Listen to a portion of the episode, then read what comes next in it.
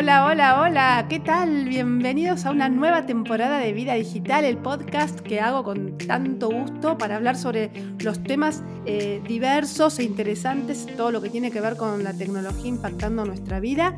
Soy Débora Slotniski, estoy feliz de estar acá y hoy vamos a hablar de un tema del cual no se habla nunca y tiene que ver con la muerte. Para mí la muerte es parte de la vida. Lógicamente quiero que me alcance dentro de la mayor cantidad de años posibles, pero bueno, es inevitable. En algún momento a vos, a, mí, a cualquiera nos va a tocar la hora, ¿no?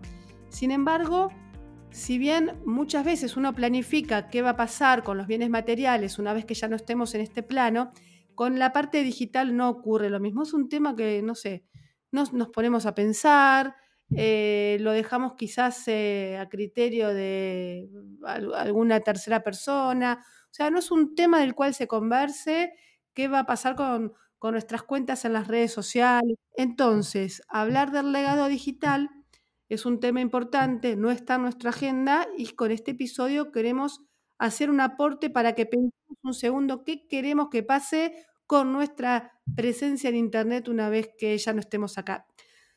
Este podcast cuenta con el apoyo de la Universidad de Morón, que tiene opciones académicas súper interesantes que se pueden encontrar en el sitio web venialaum.unimoron.edu.ar y también cuenta con el apoyo de Santander, cuya misión es contribuir al progreso de las personas y de las empresas. Así que están todos invitados a ingresar a www.santander.com.ar.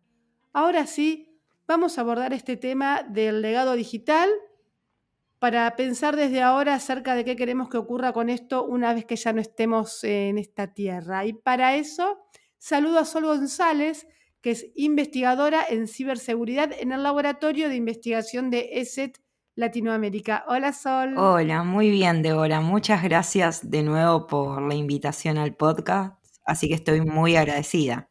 Bueno, vamos a aprender todos y a tomar nota, porque es un tema del cual no se habla realmente eh, y particularmente tengo varios amigos que han fallecido y, veo que sus cuentas están ahí como bollando en el ciberespacio, ¿no? Y cada tanto me aparece como el recordatorio de que es su cumpleaños y ese tipo de cosas, porque sus cuentas siguen ahí.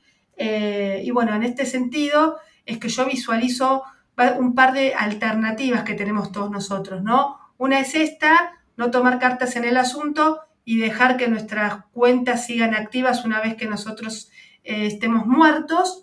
Después hay otra opción que es decirle a algún amigo o algún familiar, bueno, una vez que yo esté muerto, eh, hacer tal o cual cosa con, nuestras, eh, con, mis cuentas.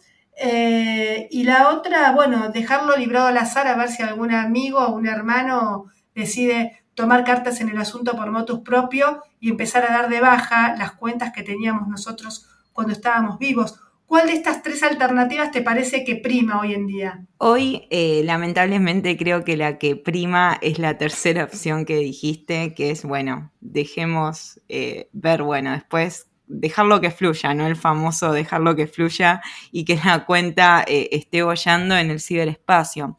Lamentablemente, eh, me atrevo a decir que como usuarios todavía no estamos contemplando esto, ¿no? De que no solamente estamos acá, ¿no? En lo que nosotros denominamos el mundo analógico, en donde hablamos con nuestros amigos, nuestros colegas y demás, sino que hoy en día también tenemos presencialidad en lo que es el otro mundo, sí, ahora que es el mundo digital. Y esto es algo que eh, como usuarios tenemos que empezar a, entenderlo un poquito más porque hace 15 años esto no pasaba, ¿no?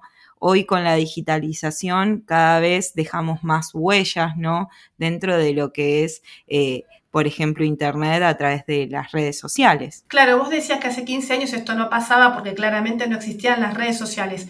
¿Vos pensás que las generaciones más jóvenes que ya eh, tienen redes sociales desde chiquitos, tienen mayor conciencia de esto que estamos hablando, que es el legado digital, o es un tema del cual no se habla? Porque por lo general la muerte es un tema mm, tabú. Eh, ¿Vos cómo lo ves? ¿Es un tema de los mayores que como pensamos muy analógicos todavía, aunque usemos las plataformas, no consideramos qué va a pasar con nuestras cuentas en las redes sociales una vez que estemos muertos?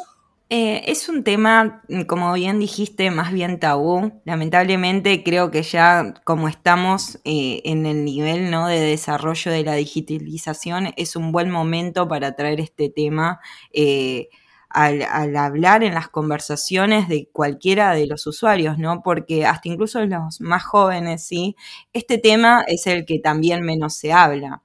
Por lo cual es súper interesante que hoy, como bien dije, ¿no? con el grado de digitalización que tenemos, que cada vez es más, son más los usuarios y desde más chicos saben muy bien eh, que también tienen una vida digital, ¿no? Esto de la huella digital. Me parece muy importante que traigamos este tema en, este tipo de debates. Sí, porque incluso eh, hay quienes puedan decir, bueno, quiero que mis eh, cuentas queden activas como una especie de, no sé, de muro para que la gente, no sé, como un santuario digital, para que la gente me recuerde y ponga mensajes cuando, cuando sea mi cumpleaños o el día del amigo o lo que sea. Cada uno, por supuesto, es libre de elegir lo que sea. Y en Facebook, como es la red social más antigua, es prácticamente un cementerio. Hay mucha gente que ya no está terrenalmente entre nosotros. Eh, pero bueno, Facebook eh, de todos modos, aunque sea una especie de cementerio virtual, tiene opciones para aquellas personas que fallecen y ya no quieren tener una cuenta activa. ¿Qué tienen que hacer las personas que quieren tomar cartas en el asunto desde ahora para cuando estén muertas, en el caso de Facebook, por ejemplo? Perfecto, bueno, bien dijiste, Facebook es como en este sentido el adelantado en este tipo de temáticas. Y bien, Facebook eh, es el que lo tiene más organizado, esta red social, y le presenta al usuario dos opciones. Para eh, ver cómo manejar su legado digital. La primera opción es que uno, sí, eh, a través de la configuración puede configurarlo, valga la redundancia, ¿no? Para eliminar la cuenta una vez que, bueno, el usuario haya fallecido. Y en este caso, eh, lo único que se debe hacer luego de, hacer esta solicitud, si una vez que el usuario fallece y demás, un familiar puede enviar eh, a los contactos de Facebook un certificado de defunción es decir, a la empresa Meta. Recuerden que ya Facebook eh, pertenece a lo que es la empresa de Meta. Por lo cual, de esa manera van a cerrar la cuenta y eliminar todo el contenido que se haya registrado a través de esta red social. Y por otro lado, ¿sí? como también vos mencionaste, Débora, hay algunos usuarios que no quieren eliminar su huella digital, ¿no? Em, entonces, por lo cual lo que pueden hacer como segunda opción es elegir a un usuario, es decir, este usuario puede ser algún familiar, algún amigo, como contacto, ¿sí? Delegado una vez que uno se, haya ido, ¿sí? Entonces, eh, estas son las dos maneras en las cuales eh, dentro de Facebook el usuario puede configurarlo. Pero en líneas generales, ¿el, trámite es engorroso, largo, tedioso o es fácil dar con el contacto de meta al que le tenemos que mandar nuestro certificado de función? Bueno, nosotros no le vamos a mandar el certificado de claro. función a otra persona. Exactamente. No, lo que tiene eh, Metas, eh, como dije, están bastante mucho más avanzado en este sentido y simplemente yendo a la parte de contacto de Meta, uno puede ahí completar los datos, ¿no? Enviar el adjunto y esto es sencillo dentro de todo. Ahora bien, en cuanto a los tiempos de cuánto va a darse de baja y todo eso, esa información no lo tengo tan en claro.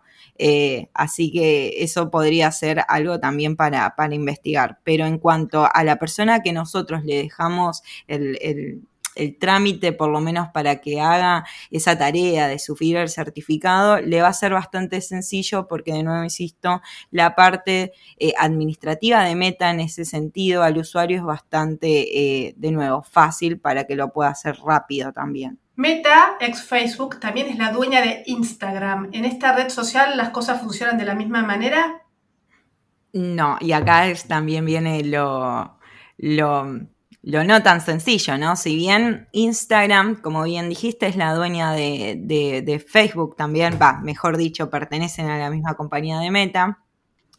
Lamentablemente en Instagram nosotros cuando subimos fotos, videos y demás, por eso siempre desde ciberseguridad quienes trabajamos, recomendamos que lean lo que son eh, los términos de uso de las aplicaciones. Nosotros cuando eh, aceptamos esos términos de uso, ya por lo menos Instagram ya entiende que nosotros como usuario le damos el poder total de lo que nosotros subamos dentro de esa plataforma.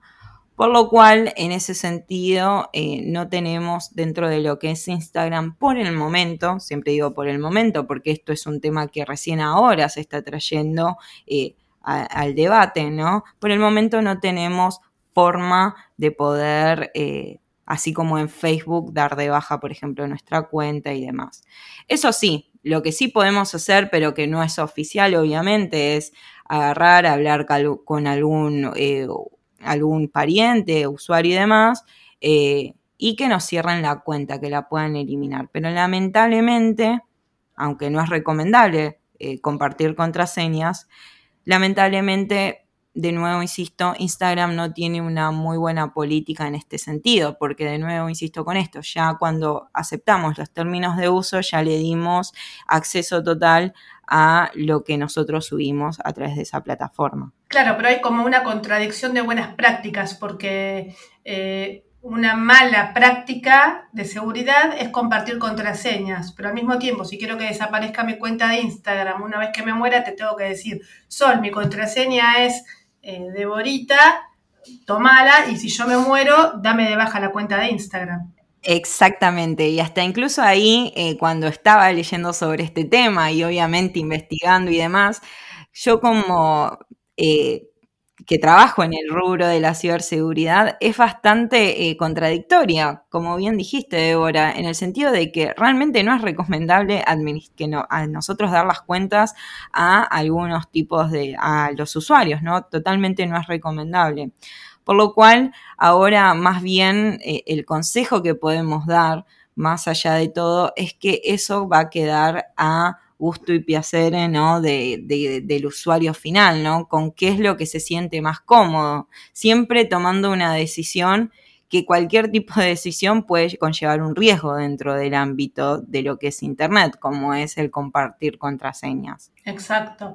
Bueno, vamos a ver qué, qué pasa con Google, porque esta empresa tiene muchos servicios que usamos a diario, como Gmail, YouTube o incluso Google Drive. ¿Qué podemos hacer en este caso para anticiparnos al devenir de nuestras cuentas una vez que estemos muertos. También tiene una configuración de Google, eh, tiene una configuración dentro de Google que nosotros podemos hacer como usuarios que la verdad de todas las plataformas es la que me parece más acertada posible. ¿Por qué? Porque uno puede hacer la configuración como usuario desde, por ejemplo, el administrador de cuentas inactivas, ¿sí? En donde nosotros le configuramos a nuestra cuenta, por ejemplo, de Google, de Gmail, mejor dicho, que si en tanto tiempo se presenta inactividad, cerrar la cuenta automáticamente y hasta incluso enviarle una notificación a algún ser querido, algún amigo y demás. En ese sentido, me parece que es la más correcta de todas, ¿no? Porque eh, tenemos control total en ese sentido de que no tenemos que ni brindar contraseñas a ningún usuario, ni eh, mucho menos tampoco pedirle capaz a algún pariente, a algún familiar que tenga que hacer ese papelerío. Entonces, en concreto, los usuarios del grupo Google, ¿qué tenemos que hacer? Tienen que ir a habilitar la parte de administración de cuentas inactivas de Google y ahí eh, uno puede configurar para detectar la inactividad de nuestra cuenta. Recuerden que cuando nosotros hacemos una cuenta en Gmail, esto no viene por default configurado. Entonces, por eso es que de nuevo, insisto, tienen que ingresar a su cuenta, ir a la parte de habilitar el administrador de cuentas inactivas de Google y ahí Google ya va a tener permiso desde parte de nosotros para poder monitorear si la cuenta está inactiva o no. Me parece fabuloso porque, como dije al principio, ninguno de nosotros puede esquivar la muerte. Eh, y de otra, de la otra punta de la situación está Microsoft, que me parece que no tiene herramientas para este caso. ¿Es así? Exactamente. Lamentablemente Microsoft en este sentido no tiene ninguna herramienta. La única excepción hasta la cual eh, hemos visto desde SET es en Alemania, en donde por recursos legales podría llegar a cerrar la cuenta. Pero como ves, en este sentido todavía sigue estando muy verde este debate, ¿no? Porque son pocas empresas las cuales estamos hablando ahora. Vamos con Twitter. ¿Qué ofrece esta red? Bueno, en cuanto a, Twitter, sí, eh, nosotros podemos, al igual que las otras plataformas, como es el caso de Facebook, solicitarle a, eh, a un miembro de la familia o, por ejemplo, algún amigo que se comunique con Twitter, sí, y que elimine la cuenta. Y al igual que eh, habíamos eh, nombrado, también se tiene que solicitar alguna copia del certificado de disfunción. De nuevo, acá viene esta parte un poco... Eh, la cual es bastante papelerío, ¿no? Porque tenemos que decirle a nuestro amigo, a nuestro familiar, a nuestros allegados, por favor, envía un certificado de defunción a esta cuenta de Twitter que tengo con tal mail, ¿no? Obviamente y demás, o con mi usuario. ¿Y qué pasa con los usuarios de los dispositivos Apple? En cuanto a la tecnología de Apple, siempre tiene como otras matices, ¿no? Siempre decimos que eh, en cuanto a la, lo que es la integración de los datos y demás, es otro tipo de tecnología. Sin embargo, en rasgos generales, funciona de la misma manera en la cual nosotros tenemos que, como dije en la parte de Google, ¿no? Podemos elegir lo que se llama un contacto de, legado, ¿no? Un legacy contact. Entonces acá en este, en este sentido lo que nos piden no es que sea mayor de edad y demás, ¿no? Por las limitaciones y en cierto sentido. Y luego nosotros lo que tenemos que hacer es ir a la configuración, seleccionar contraseña y seguridad y luego ir a la parte de contacto delegado. Y acá se va a generar una contraseña, que puede ser, por ejemplo, en, eh, formato de código QR, y ahí se va a poder, eh, em, eh, uno lo puede imprimir o hasta incluso enviar por mail este contacto, este código QR, y se lo envía a la persona a la cual va a dejar cargo, ¿sí? De nuestras cuentas el día que no estemos en este plano, en ese sentido, ¿no? Y también lo que se puede hacer al igual es solicitar un certificado de función, ¿no? Porque en ese caso, lo que va a tener que hacer el usuario al quien dejamos la cuenta es dejarle ese código QR y además el usuario tiene que, con el certificado de defunción, juntar esos dos archivos y enviarlo para que se pueda eliminar la cuenta de Apple. Ah, claro, porque también puede pasar que un amigo designa a otro amigo y después hay una pelea en el medio y ya el, segundo amigo eh, con el código QR podría desactivarle todo a su ex amigo, ¿no? Entonces es como una, un doble paso de verificación, ¿no? Eh, exactamente, exactamente. Es como el doble factor de autenticación en este eh, sentido. Exactamente.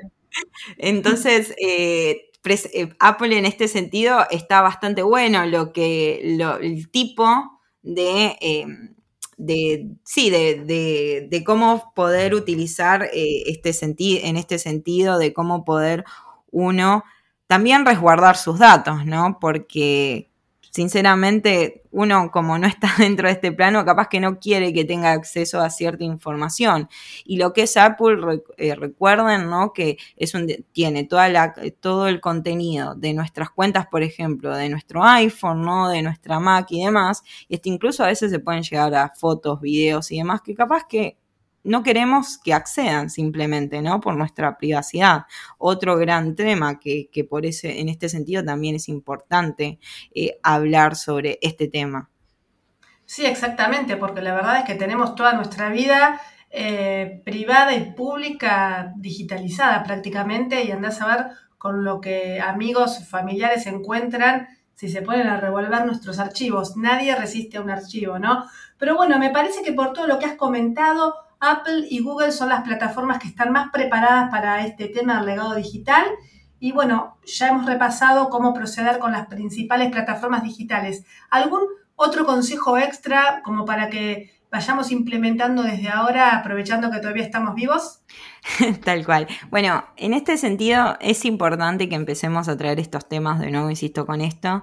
Y además, si bien nosotros vamos a todos ya desde hoy en día estamos generando una especie de legado digital, ¿no? Y demás con nuestra huella digital, es importante igualmente eh, no depender solamente, por ejemplo, en cuanto a nuestras fotos y demás, de lo que son las plataformas de redes. También podemos dejar, por ejemplo, una copia de seguridad de nuestros datos, ¿no? Eso es muy recomendable. Y algo que me parece importante mencionarlo y de nuevo insisto con esto, si bien hay plataformas, muchos ahora estarán escuchando el podcast y dirán, no, realmente lo que me dijo Sol, ¿sí? Eh, es mucho lío y le voy a dejar el usuario y contraseña a mi hermano, a mi primo, a mi amigo, a mi novio, no importa a mi mamá.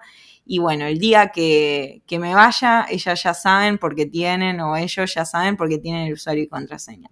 Realmente desde SET Latinoamérica recomendamos que no compartan sus usuarios y contraseñas, porque hasta el momento capaz que fallezcamos y demás, puede llegar a ser de que con ese usuario y contraseña puedan hacer algún tipo de robo de nuestros datos, ¿no? O acceder a información sensible. Por lo cual, de nuevo insisto con esto, no es recomendable que hagamos eso, sino que nos empecemos a apoyar en estas herramientas que me atrevo a decir que en estos próximos años se va a ir flexibilizando y va a ser mucho más sencillo para nosotros poder eh, utilizarlas como usuarios también y siempre... Sí, igualmente, igual, perdóname que te interrumpa, Sol, pero igualmente también es poco práctico, porque imagínate que yo te designo a vos, ¿no? Y te digo, Sol, te va a dar mi clave de, Google, de Facebook, de todo. Pero viste que cada tanto periodo de tiempo hay que actualizar la contraseña y cambiarla. Entonces también es un trabajo extra. Cada vez que yo actualizo las redes, en las contraseñas tener que pasarte ahora las nuevas contraseñas. Exactamente, realmente no es la solución tampoco, bien lo dijiste, Débora. Por eso, y ahí venía justo más el pie, eh, el otro consejo que es importante revisar también los contactos de legado a quienes los vamos a dejar, ¿no? Hasta incluso si quieren dejar a través de Apple y demás el código QR y esto que estuvimos hablando antes, porque también como es la vida misma, hay veces que el legado a quien le queremos dejar toda esta información, hasta incluso que no es recomendable la contraseña, de nuevo insisto con esto, va cambiando.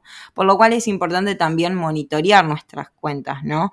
Eh, así que por ahora serían esos tres consejos, porque como digo, este tema todavía está muy verde y está muy bueno que empecemos a abrir estos debates y espacios, por ejemplo, para empezar a eh, ver bueno, cómo manejamos eh, nuestros datos en ese sentido. Claro, ahora que lo pienso, yo he escuchado un montón de amigos decir, quiero que me entierren en, debajo de la tierra, quiero ir a un nicho, quiero que me cremen y esparzan mis cenizas por el mar. Cosas por el estilo, uno escucha con, habitualidad, digamos, pero ¿qué va a pasar con las redes sociales?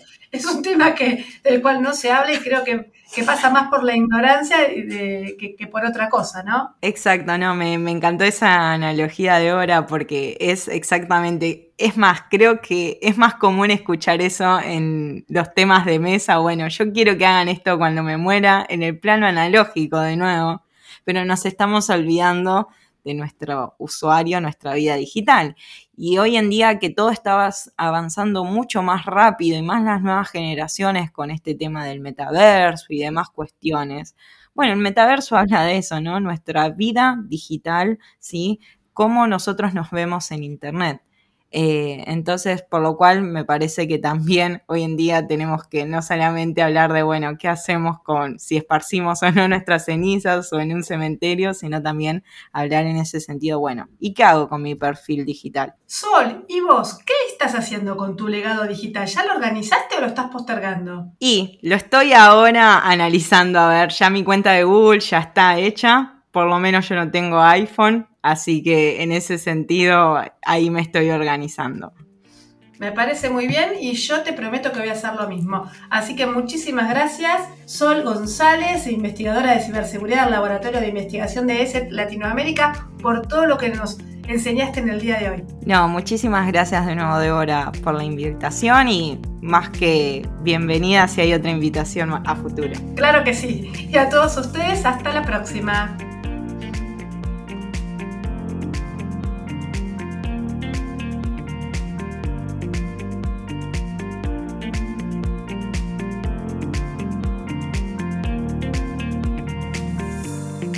Presentó este programa Naranja X.